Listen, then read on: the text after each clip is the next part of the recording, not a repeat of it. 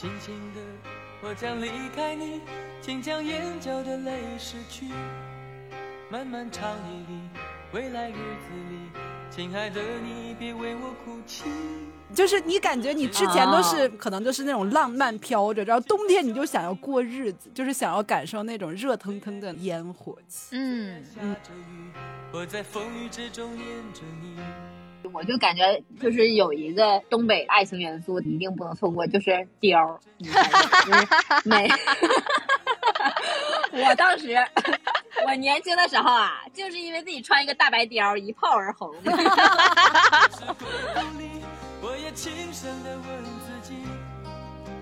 太复杂了，这个情感演绎的，就是他其实是愧疚嘛，就是他飞扬跋扈的背后是那种愧疚和绝望的悲伤。其实他们两个人是还是相爱的，只不过是为了不同的选择走了不同的道。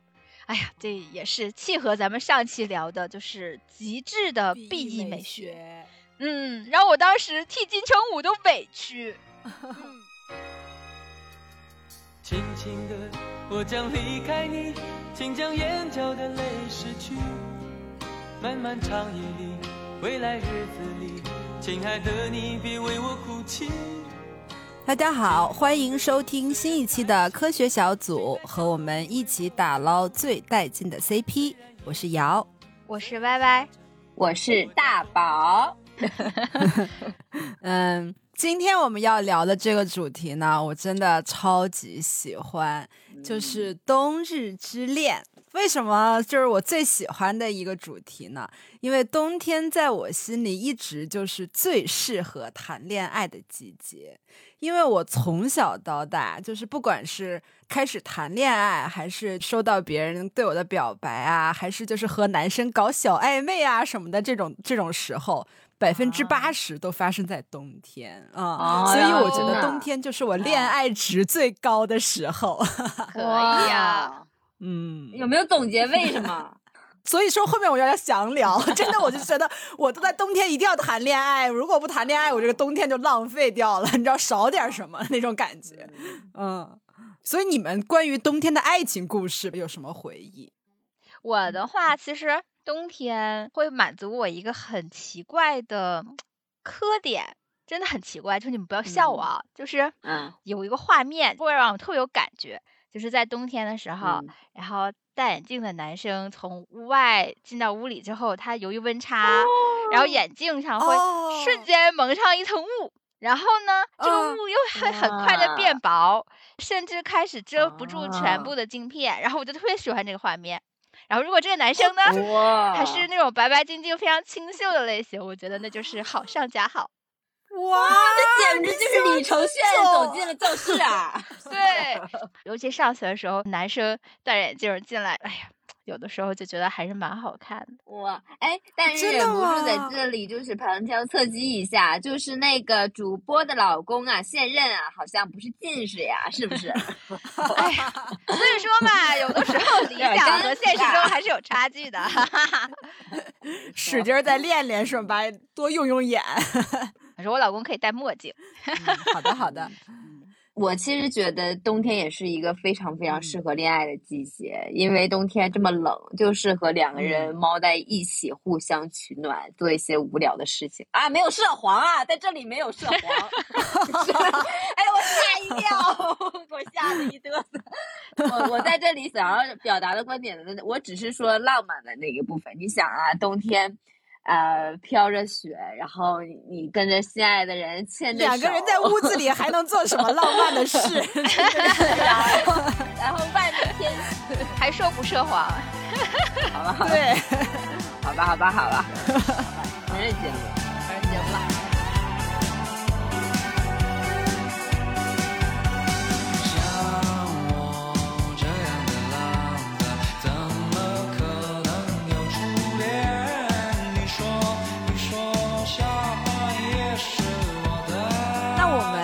一个一个聊起吧，呃，聊一聊我们在冬天里面冬日之恋最必不可少的一些元素。呃，那第一个要说的这个元素，我觉得大家一定都非常非常的有共鸣，就是下雪。那是必须的。对，就是我一说起下雪，我就瞬间脑中就出现好多那个韩剧的名场面。我我说几句，你们肯定都知道哪里来的。一个是下雪的时候怎么能没有炸鸡和啤酒呢？来自星星的你，对，嗯，还有那个下第一场雪表白的话，成功率超过百分之九十。是一九八八。对，就有好多特别多韩剧里面，他都会讲到初雪这个桥段，然后把初雪跟爱情的那种传说联系在一起。是的，是的，我感觉初雪这个定义还有它热度起来，就是因为韩剧。好像之前中国的偶像剧里不是特别讲究初雪这个节点。对，但是韩韩国人好像特别特别看重初雪这个事情。嗯，对，就是表白啊什么的，就是一定要在初雪的日子，然后两个人相隔好久没有见面，就一定要在初雪那天重逢。对。如果出血那天出现了一些什么 special 的事情，那就是上天的安排，命中注定。对的，对的。我真的到现在我快忍不住了，我真的要立刻马上分享给你们这个出血的故事了。就是 在你们讲到出血，就一定要表白。然后当时那个不是有出血的时候吃炸鸡吗？那个韩剧，我就觉得我好像就全中了。就是我的初恋，哎，就是。一个小男孩儿，哎，也不是说小男孩儿吧，一个东北小直男，然后他给我的，他是那个给你搬课桌那个吗？哎，不是他啊，那考试搬课桌那个，这 不是我的初恋，之前在我们节目中出现过吗？啊，应该是骂他的时候出现过吧？啊，对不起。然后他给我表白的那个地方桥段，其实还是挺浪漫的。就是我们当时已经知道对方有一点点萌动的心理了，但是还没有在一起。当时班级里面还坐的非常远，然后我在第一排，然后他在最后一排。那是就临近冬天，马上就要下雪了，就快要下雪的时候，大家都在期待那个时候。然后我就收到了一个。纸条，你打开那纸条，上面写：要是下雪了，一会儿晚上去吃 KFC 吧。然后 K KFC 还打个括号，KFC 还打了一个括号，肯德基。哎，就怕我不认识，又土又浪漫的 感觉，学生时代特有的浪漫。当时就哎呀，小鹿乱撞，然后西门告诉你我是好学生，不能跟这样的学渣在一起。然后，但是我还是去赴约 去吃了肯德基。然后吃完肯德基的时候，当时我记得就冬天的时候，你不得不谈恋爱的一个点在哪儿？就太冷了。然后两个人就是都是缩着手走嘛。然后他就嗯，就是你穿的也厚，然后他就啪拦你一下。然后我就就是一个惊雷，赶快跳起来。然后但然后他就说：“哎呀，就在一块得了。”然后我就说：“那就好吧。”就就就这么草率吗？一点都不浪漫啊！真是怎么回事？东北特色的感觉。我想偷偷望呀望一望他，假装欣赏欣赏一瓶花，只能偷偷好像要流浪一幅画。加了那么一些些雪的元素的表白元素，然后的确容易成功，而且我还吃了鸡，怎么样？就是完美的是一个闭环。哇，你你你这个真的跟韩剧的调调完全是这个背道而驰，无法把你的脸那怎么办？情节放到韩剧的配乐背景 BGM 里面。但我觉得雪真的帮助很大。假如说对方说外面下着雪了，你们俩吵架了，说：“嘿，别别生气了，走，咱们出去看看。”你是不是就好了？是不是？你你好现实啊！我本来想说，为什么大家都说下雪的时候成功率高，是因为下雪的时候就是人会变得特别唯美，你会那个就是感觉加了一层滤镜，你知道吗？对，就是因为那个 我我要表达的就是这个，很唯美，很唯美。只不过对象他稍微有点东北，但东北男孩的唯美就是这样的，很唯美，就是感觉。你知道吗？我在准备这个桥段的时候，我还准备了那个，就是一首诗，就是 那个，现在是不是接下来有点尴尬？余光中的那个 角色，你知道吗？对，他说那个什么月色与血色之间，你是第三种角色。就是我现在这个 feel，我都不知道该怎么把这个诗句插进去，没有那个硬插嘛，这个浪漫的 feel。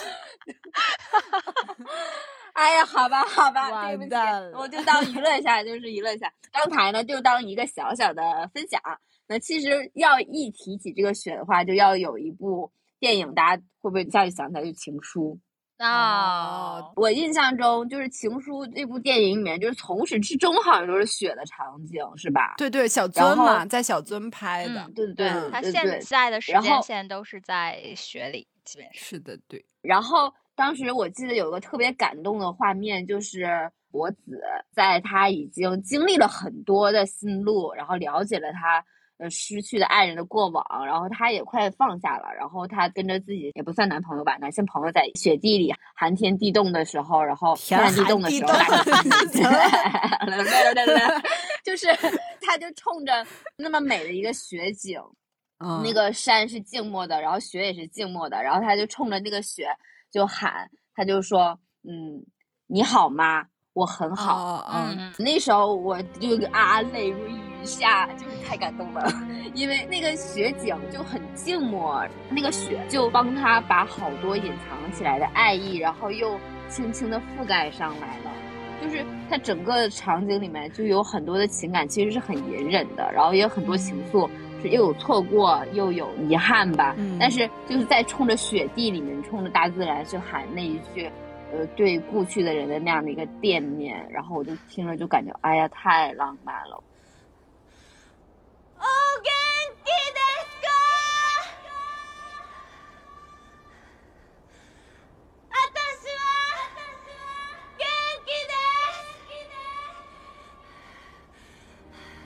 但是为什么我跟你对这一段镜头的理解不一样啊？就是我觉得他的那个喊话是在对过去告别，就是让自己放下啊，因为他一直活在对之前的未婚夫藤井树的执念里，然后以至于无法放下心结，跟他的新的朋友正式的开始他们这段新感情。然后他就是通过这一段书信的旅程，最后在那个雪地里喊话嘛，就是相当于跟过往道别，也告诉他我很好。然后我现在想通了，我现在可以放下了，我会继续过得很好的。就是我的理解是这样的，就是我其实也是想表达这个差不多是观念，没说的有那么好。就是我觉得雪天就是它会营造出一种隔绝于凡尘俗世之外的氛围嘛。所以你就会把你之前可能呃现实生活中的很多烦心事儿什么的放下，然后就觉得不管怎么样都等雪停了再说，就感觉下雪的那一刻，你感受到的就是那种纯粹的美的那种享受，就完全不想让被那种现实的糟心事儿所打扰。对对，是的，而且我觉得对雪的美这种探究极致，好像日本人做的特别好。我也想到就是那个新海诚的那个《你的名字》。它里面不就是有一个桥段，少男少女他们为了相见，然后两个人相约在站台，然后那一夜就是大雪纷飞，然后两个人相互依偎着在车站里，然后度过了一夜，也是有一种与世隔绝的氛围在，然后在静谧的雪夜，心和心的走近和依靠，好不容易重逢的那种感情。嗯，对。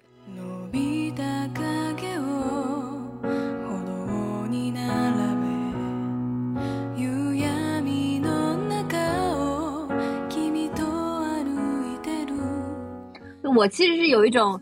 下雪了，好像很多事情就可以原谅了的那种感觉，就就此翻篇，雪都下下来了，然后帮我们把一些情就是掩埋了的那种感觉。我是不是稍微有点消极？不是，就是有点像《步步惊心》最后的那个时候，就是他不是死在雪里嘛，外面下着大雪，他死在了那个几阿哥的那个怀里嘛，就是感觉啊，对，十四阿哥的怀里，就是感觉前世的所有纷扰，随着大雪的落下就掩埋在雪底下了的那种感觉，是吗？对吗？就是有掩埋的感觉，嗯，因为 它是白色的嘛，好像有一种圣洁的清洗掉了所有污秽的感觉。嗯，对对对，尤其就是我刚才还没有讲完的那个爱情故事，就像假如说你们俩吵架了，掩埋了情绪，去雪地里面走一走，你再回头看你们俩走过来时的路，它留下一串小脚印，哎呦 喂，别提心里面什么滋味。这个是这个是对，而且就是两个人不是下雪的时候，那个雪会弄在头发上是白白色的嘛，然后就会有人说，就是我们俩这样也算是共白头了。哦，就很浪漫哦，是的，就是也许我们不能过一辈子，但是我们这一刻也算是共白头过。嗯，就是我在冬天里特别喜欢看下雪的时候那个路灯，然后那个路灯那个光射下来，然后那个雪花就会有那个影子在那个路灯下飞飞飞，然后就感觉那个意境氛围特别好。对，而且刚才你们说的时候，有没有联想到就是大学宿舍楼下雪天的时候，有人踩出一个心形，然后在那儿尬尬的表白？啊，对，你的那个 例子都好土啊！怎么把我们从美的意境中拉回来，拉接地气？我就是给你们在美美的路上突然踩了一脚，对，这么写实。真的呀？没有吗？我觉得超浪漫的，还摆蜡烛呢。对对对，是。我而且你们有被在雪里面就是画心形，然后拍照吗？没有，没有，好土啊！我我记得我当时就是收到像那个时候可能还用摩托罗拉之类的那种没有像素的啊，没有什么照片，好像就跟灰白一样那种感觉的照片，然后。拍下来当时你们俩谈恋爱的时候的一些场景，然后等到你俩分手了之后一翻，当时他在那个雪地上面还给你踩过星星，然后给你看着配着那个小手机的那个镜框，哎呀，心里很酸，就是，然后而且就是还帮你捂手，然后或者把你的手揣到他的兜里什么的，就感觉特别，哎，就是感觉冬天特别想要两个人靠得近一点，然后会让你特别想要去感受那种人与人之间的温暖。对对，嗯，对，我觉得大家都会有这种感觉，就是季节的它的氛围会对人恋爱时的这种感受产生很大的影响嘛。就比如说夏天就感觉特别张扬、特别冲动，然后满满的那个荷尔蒙。然后到了秋天的时候呢，就会有点伤感，就那种伤春悲秋的调调，有点想要一个人待着。但是到了冬天呢？冬天就特别想要两个人凑在一起，就是想要两个人在暖乎乎的房间里面煮饭呐、喝酒啊，然后一起看那种吵吵闹闹的电视节目。我觉得冬天就特别想让人渴望那种尘世的幸福。世俗幸福是不是？对，就是你感觉你之前都是可能就是那种浪漫飘着，然后冬天你就想要过日子，就是想要感受那种热腾腾的烟火气。嗯嗯，是的，这是冬天特有的，就是它能有那种烟气出来，就是热腾腾的食物，然后它能冒着烟气，我就想到那个大家围在一起吃火锅的画面，因为火锅就感觉代表着冬天，然后抱团取暖的感觉。对，是的，然后。火锅这个食物，我感觉就特别有亚洲特色，感觉亚洲、中日韩啊都有，然后他们都会有围坐在一起吃火锅的那种情节。像日本还有那种被炉，就特别的温馨。是的，是的。嗯，大家围坐一圈，然后谈笑聊天，然后冒着那种朦朦胧胧的烟气啊，那个画面就会让你觉得特别温馨，有一种生活中本真的纯粹，就那种感觉。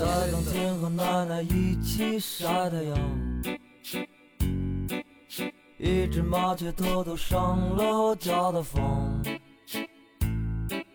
邻居家的狗它叫着汪汪汪。而且我觉得冬天里面吃东西是有很强的幸福感，不仅是说给自己做，给爱人做，就是烹饪食物的这个过程是让人感觉能产生很强的幸福感。哎，就好难减肥，特别喜欢吃。对我有好多朋友都说看完小森林之后就种草了，就家里面又买了好几个蛋糕胚子，一直在尝试做蛋糕。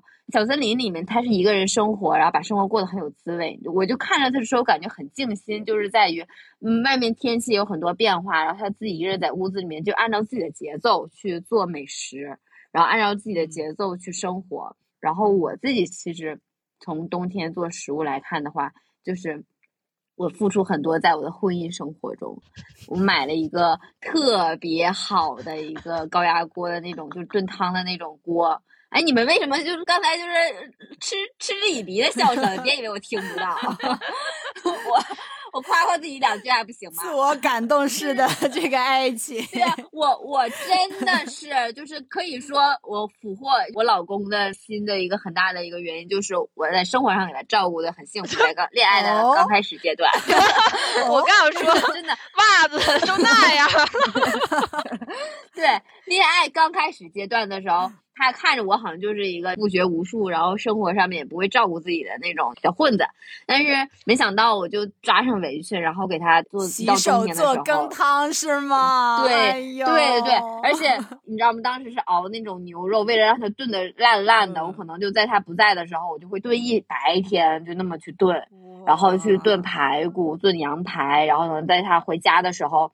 他那个时候还加班，然后一回家的时候，就桌子上就摆好了我给他做的热腾腾的那些砂锅炖的肉，然后好多菜，然后他就会吃吃，就说我真是一个幸福的人，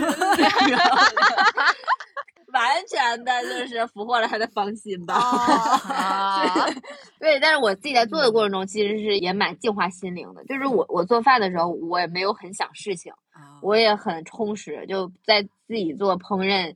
就是清理食材、准备食材的过程中，我的内心也是很平静的，因为我自己知道此刻我在生活，我其他的事情我都不想去考虑了，我就只是想让这个牛肉更入味儿，我就是想让这个羊排更好吃，我就是想让我我的爱人回到家里面之后能够吃到热腾腾的饭，然后我就会觉得那个时候心里非常踏实，所以。这也是我现在准备回归家庭的一个原因，就是我想要有更多的回归生活气息。昨天刚下班到零点的人说要回归家庭，对嘛？我我加班到零点的时候，我鼓励自己发了一个就是仅自己可见的微博，说第一条是放下工作，第二条是关心生活。真的，我就是要做这样的事情。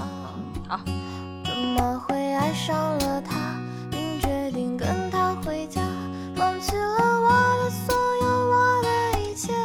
就是感觉冬天是那种特别想要感受别人的温暖，然后同时也特别想要把自己的温暖给别人的那种，就是要想要相互取暖的那种感觉。嗯，是的，可能这就是一个散发爱意的一个季节吧，就因为大家都太冷了，就是要对对方更好一些。而且冬天它本身会消耗你的热量嘛，然后你就会觉得那个饿的更快。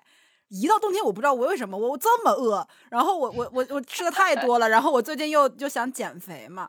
但是呢，我不吃晚饭，但我晚上我就受不了，我就老看 B 站上的 UP 主发的那些视频。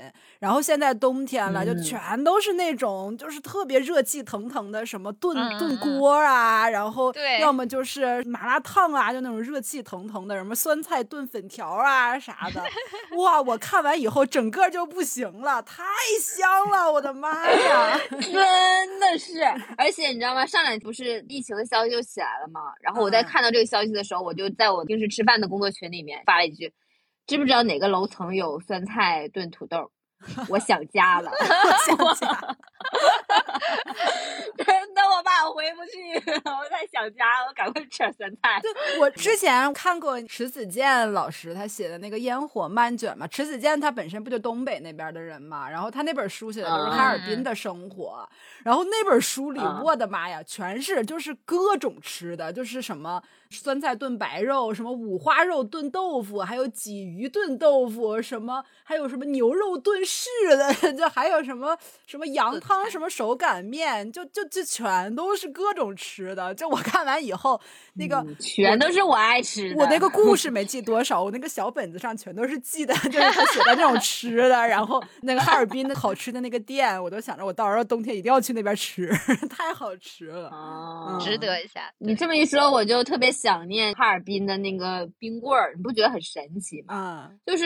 越到冬天的时候，东北人就一定要吃冰棍儿。你们是把那个冰棍儿冻在外面吗？他不行，他没有那么北，他们冻不了。嗯，我有好多朋友，对于就是刚来东北，看到大家在那个路边卖冰棍儿这事儿，都表示很震惊。我我我对我小时候的很多印象，就是赶集的时候，全都是冻的那种冻梨呀、冻柿子啊、冻货，然后还会有好多冻冰棍儿。当时有那个小雪人儿，就是那么冷的天，就在外面就吃小雪人儿，你挺牛的。然后 还有那个冰糖葫芦，对，然后就感觉一到冬天就有好多属于我们很幸福的事。就不是说那个冬天东北的个爱情测试这个男的爱不爱你，不是他给你买什么什么东西，而是看他冬天能不能帮你家搬那个过冬的那个白菜。冬菜是吧？对，白菜、大葱、萝卜、土豆。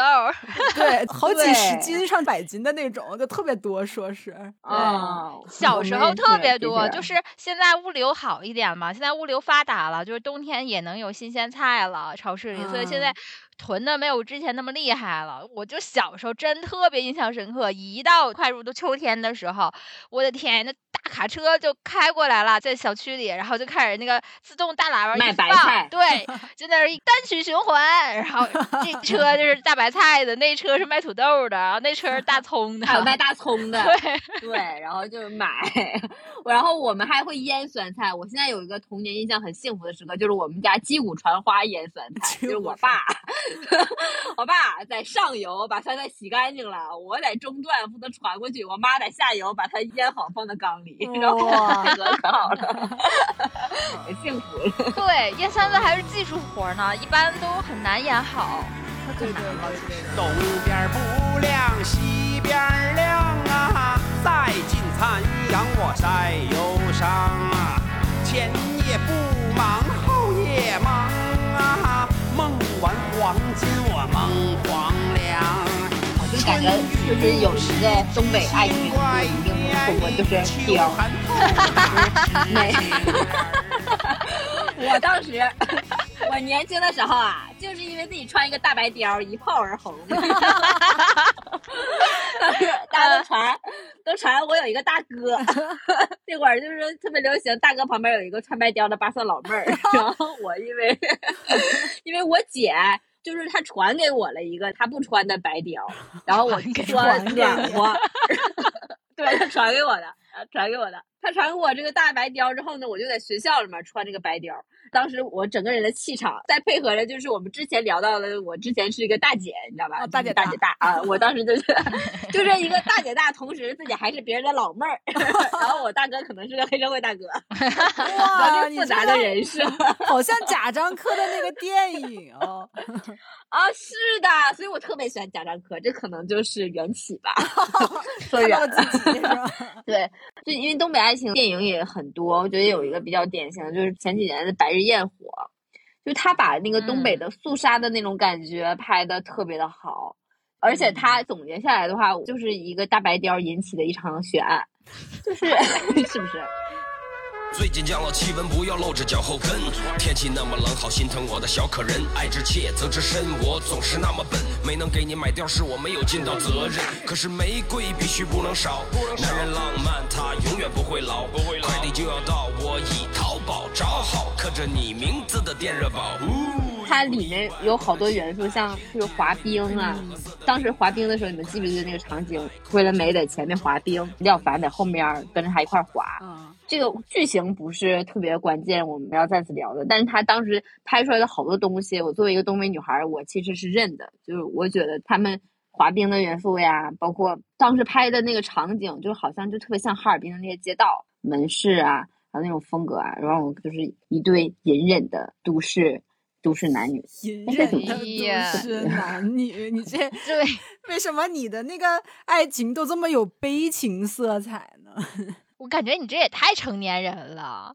就我的好多冬天，咱们东北的那种爱情片段，还是挺校园情节的，就是打雪仗，然后那时候啊，然后 有的时候就会有暗恋的男孩子，对，然后他就借机献殷勤，然后帮他喜欢的女生去攻击对方，然后还会啊，你这么说我就反应过来了，是有这些事儿。对啊，还会在那个玻璃上，不是冬天那个玻璃上都会有雪漆嘛，就会在玻璃上写。自己的想喜欢的人的名字啊，或者想说的话，然后他过一会儿就没了嘛，就特别浪漫。是的，是的，还印会画什么笑脸，印一些小图案什么的。对，而且冬天特别流行的礼物就是手套和围巾，织围巾。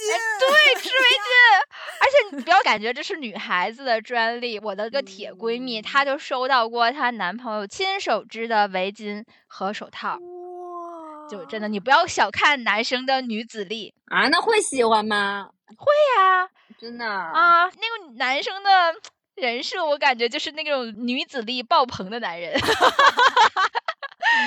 我感觉美美可能也给别人织过那个毛巾、围毛巾、毛。巾，织过毛裤，哎，给人织那个 保暖的毛裤，是吧？那你这么说，是是有好多这样的情节。那我这也太那个成人了。那咱们讲讲这些快乐的时候吧，来吧。我就是我觉得冬天有好多时候会让两个人之间的关系变得特别的暧昧。我之前看那个《撒野》里面有一个我印象特别深刻的桥段，就是冬天两个人已经分手了嘛，然后蒋成回家，然后看到那个顾飞坐在屋里嘛，然后后来蒋成说要给顾淼治病什么的，然后顾飞就答应了嘛，他们两个人就到了一个类似于咖啡厅那么一个小地方吧，然后两个人之间正闹别扭呢嘛，就有一个情节就是蒋成然后和那个顾淼坐在一个桌里看他们正在治疗嘛。然后顾飞就坐在隔着一点的另外一个桌里，然后他就会拿那个眼睛偷瞄，就是偷瞄他。然后冬天的时候又特别容易困嘛，你感觉就是昏昏沉沉的，一会儿就睡着了。他快要睡着，突然顾飞就嗯。想要站起来，然后想想要看一下他没事吧？的那种感觉啊，你就觉得，哎呀，就是这种就是晕晕沉沉，然后但是心里又遮挡不住的对你关心，就感觉那个 feel 特别有意思。对，嗯。是的，就是你要把这个场景换到夏天的时候，就少了一些那种依偎取暖的感觉。对对对对对对对对，是的，是的。嗯，因为本身撒野的他的故事就是属于叫双向救赎嘛，然后你在这个冬天的背景下，然后你这个救赎感感觉就会更强。对，对的，对的，就是之前我们说下雪的时候有特别多悲情的桥段嘛，但是一提到那种东北的爱情故事，我就很难把那种特别悲情的桥段放到东北人的身上。东北人可 不是吗？我刚才讲了几个浪漫的故事，你们根本就不买账。就是生活虽然很沉重，但是但是他总能在沉重的生活里找到乐子的那种感觉。嗯，吐槽吐槽的，对，特别有趣。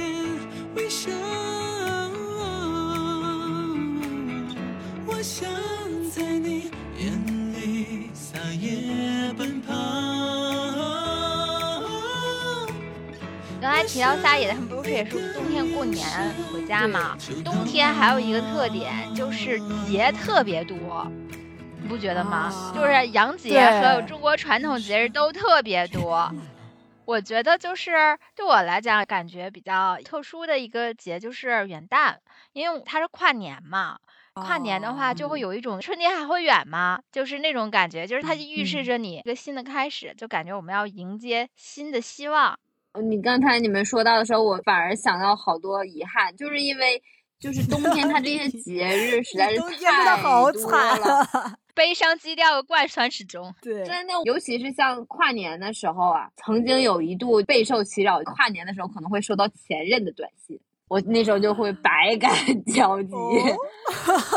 如果那个人很渣，哎，他就会在这些重要的节日撩拨一下你的心弦，嗯，然后就会多虑，就会想，哎呦，他是不是对我还有什么意思呀？他是不是还想跟我涛声依旧啊？浪子回头。然后对，然后小的时候，每每到这种节日的时候，就会等有一个就是没有署名的号码。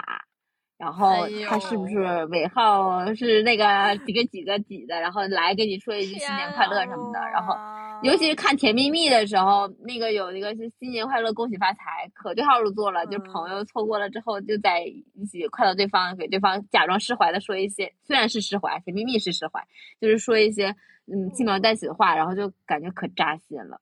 所以我好几年到重要节日就会。经受前任考验，每每听了这期节目之后，每次跨年都把你手机收起来。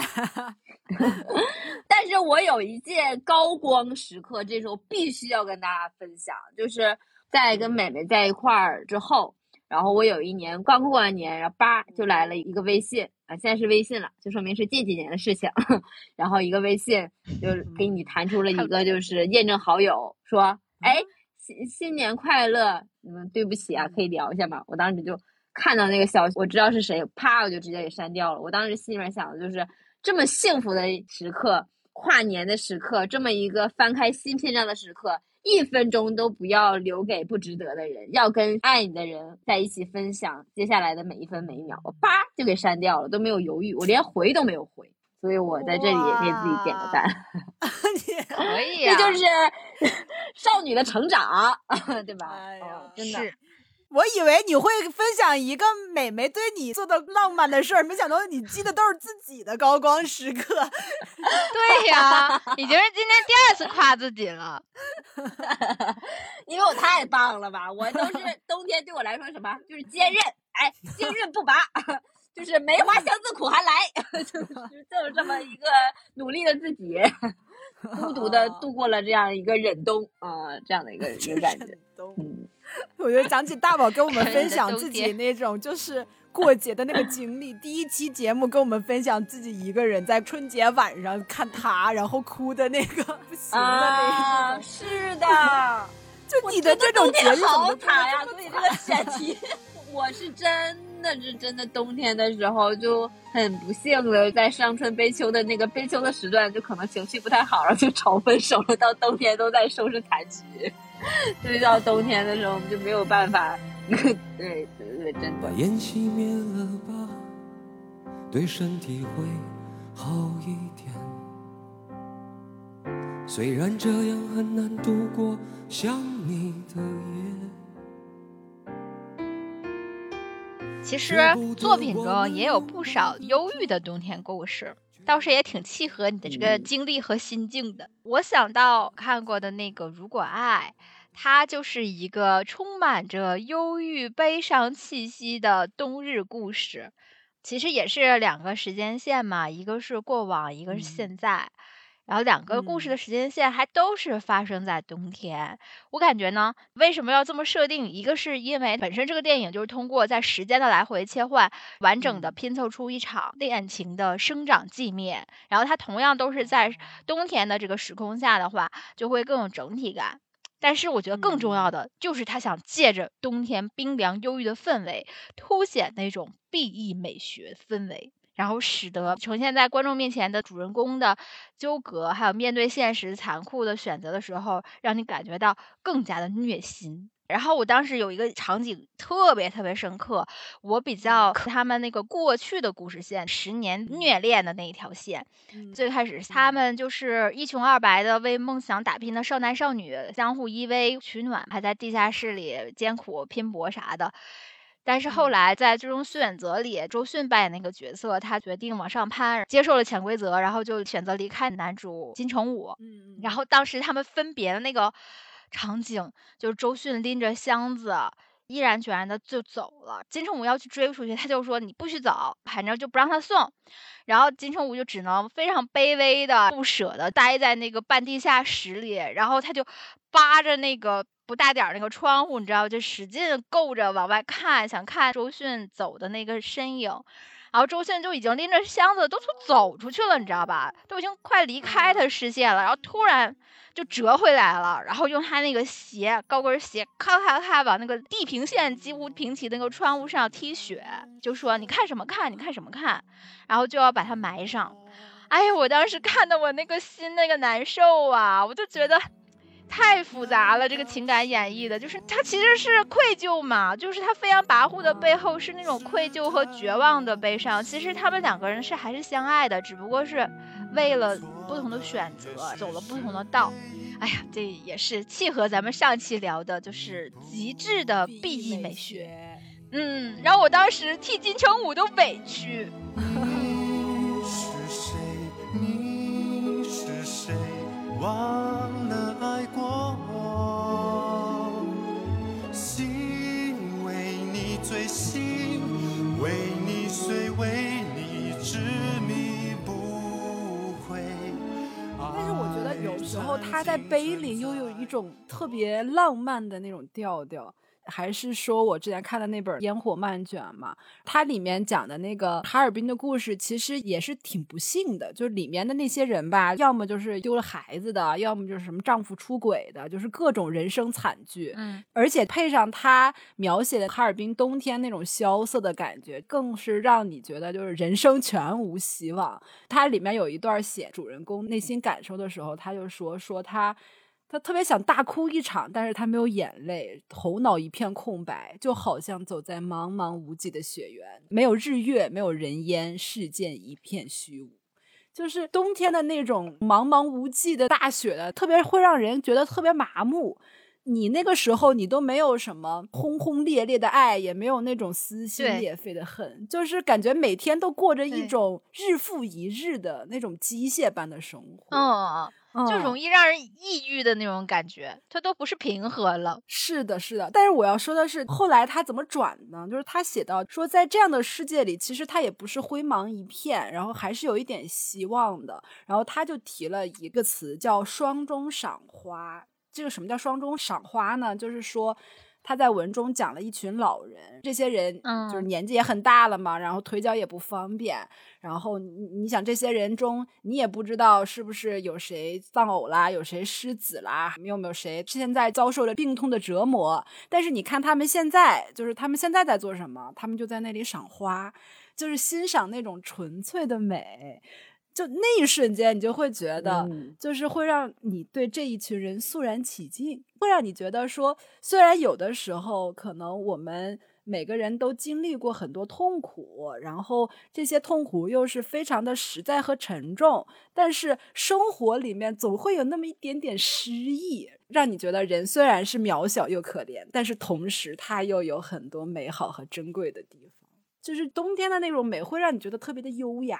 然后会觉得让你会会有那种生命的重量在里面。是的，有那种优雅。是的，就是你不觉得像冰雪女王都会觉得比其他的女王高贵一些？对，就是带着圣洁的光。对对对对对，她的忧郁都那么的美，真是。是的，是的，嗯。那如果让大家每个人选一部作品来表达你们内心中的冬日之恋，你们会选择哪部作品呢？我其实是有一部我特别想看的电影，马上就要上了，叫《平原上的摩西》。我在这里就借此安利，然后想跟大家一起去后面去看，嗯。而且还是周冬雨和那个刘昊然的这对组合，我我其实感觉这个姐弟的这对组合还蛮养眼的，我我还是想去感受一下。啊，可以可以可以的。嗯，那我推荐一个欢快一点的吧，它是映衬着冬日的节日氛围的，叫做《真爱至上》，它其实是一个呃美国的圣诞节。就是有点类似于咱们的贺岁档，对，圣诞必刷，对对对对。然后它里面就是一对儿一对儿的恋人，然后在圣诞节的那个期间的一些故事，有一些很经典的桥段，应该都是出自那个电影。然后希望推荐给大家，嗯，快乐一下，嗯。那我冬天的话，我就会想要重刷《东京爱情故事》。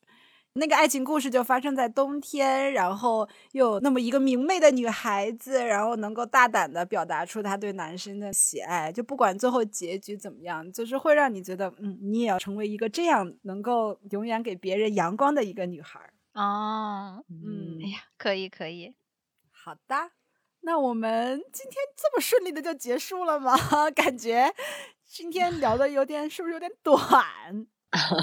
大家如果没有听够的话，可以再去听一下我们结尾的音乐，送给大家，祝大家今晚好眠，祝大家在冬天都能收获自己的温暖。嗯，没错，把小手插到大手的那个裤兜里。大手的裤兜里，你这个从一开始你的这个调调 就就有一点少儿不宜。我只是想表达，行了，插到衣服兜里行了吧？插到对方的羽绒服兜里，这样子没有歧义了。OK，好的，那我们最后就是照例跟大家一起说一声晚安。